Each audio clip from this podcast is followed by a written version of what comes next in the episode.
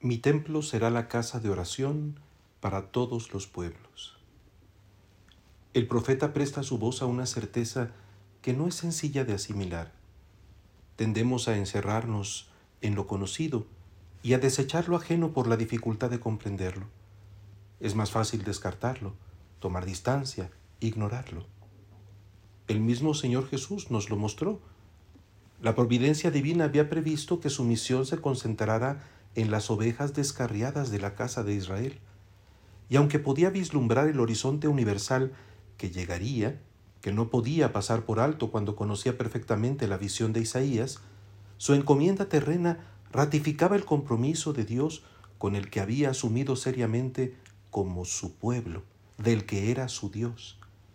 Llegaría el momento en que se haría público el destino universal de la misión apostólica. Serían enviados a todos los pueblos. Con todo, un adelanto de esa visión se alcanza en el pasaje evangélico.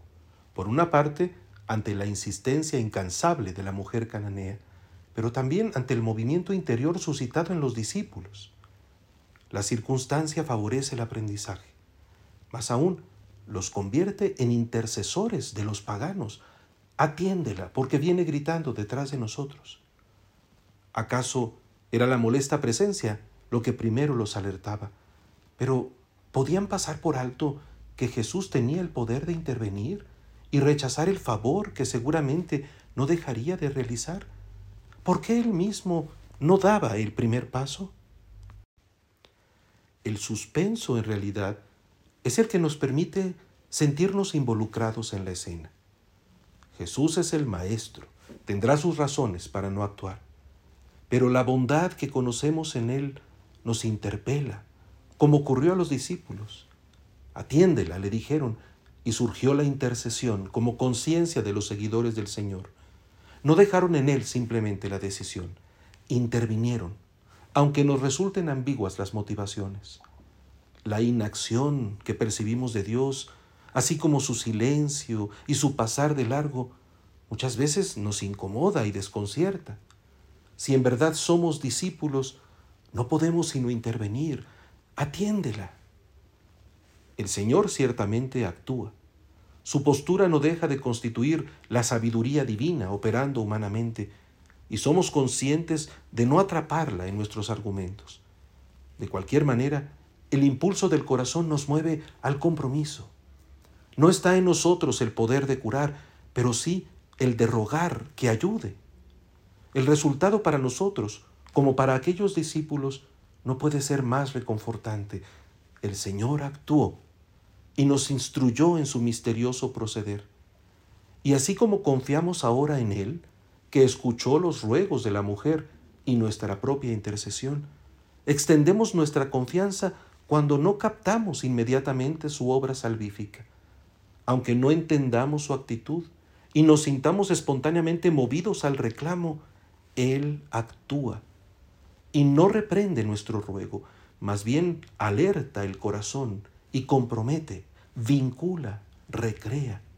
Nos hace a nosotros mismos superar lo que supondríamos natural conforme a nuestras costumbres. Abre así una perspectiva nueva que tal vez de otro modo no hubiéramos alcanzado. La sorpresa no se queda en los discípulos. El mismo Jesús, al dialogar con la mujer, queda admirado por su humilde persistencia. Los perritos se comen las migajas que caen de la mesa de sus amos. No se ha negado el orden de la alianza. La misma mujer ha propuesto una mirada que respeta la elección y amplía sus posibilidades. Así, Jesús termina por expresar su asombro. Mujer, qué grande es tu fe. Grandeza de la fe de quien acaba de aceptar una explicación que la compara con los perritos domésticos. Grandeza de una fe movida por el amor, pues no puede ser algo distinto lo que la impulsaba a dirigirse a Jesús, tanto por su hija atormentada, como por el mismo Jesús a quien se ha acercado con audacia. Amor que intrépido modifica las conveniencias y desencadena las novedades, las novedades de salvación. Jesús, así, por la perseverancia de la mujer que manifestó su fe, por la intervención de los discípulos que mostraron su solidaridad, aunque fuera precaria, reconoce y gratifica la libertad. Narrativamente, lo que tenemos es que cambia su parecer. No lo hace ciertamente sino para entregar bondad. Nos manifiesta en ello, sin embargo, el valor que de cara a la providencia tiene nuestra propia acción, nuestros sentimientos, nuestras súplicas y nuestras más variadas circunstancias. Con dificultades discernimos la relación entre las eternas disposiciones divinas y nuestra libertad ejercida en el tiempo.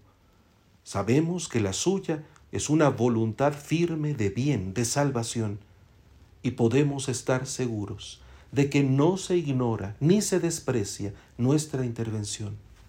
Para nosotros, la sabiduría consiste en mantener nuestra adoración y osar a la súplica.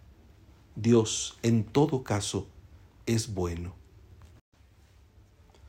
En el drama de su propia pertenencia a Israel y su misión con los paganos, Pablo nos da una pista elocuente. Dios ha permitido que todos cayéramos en la rebeldía para manifestarnos a todos su misericordia. Sin que podamos descifrar el misterio, estamos seguros de que el Señor sabe obtener en todo caso frutos de salvación. Lo que no ocurre como fatal consecuencia de los errores, sino en un proceso redentor, cuyo fruto final es que alaben al Señor todos los pueblos, que los pueblos lo aclamen todos juntos. Al Dios que juzga con equidad y rige en la tierra a las naciones, es al que suplicamos que tenga piedad de nosotros, pues no ignoramos nuestros errores y faltas, y al mismo tiempo que vuelva sus ojos a nosotros y nos bendiga. Todos así, guardando los mandamientos y adheridos al Señor para servirlo, amarlo y darle culto, nos llenamos de alegría en su casa de oración.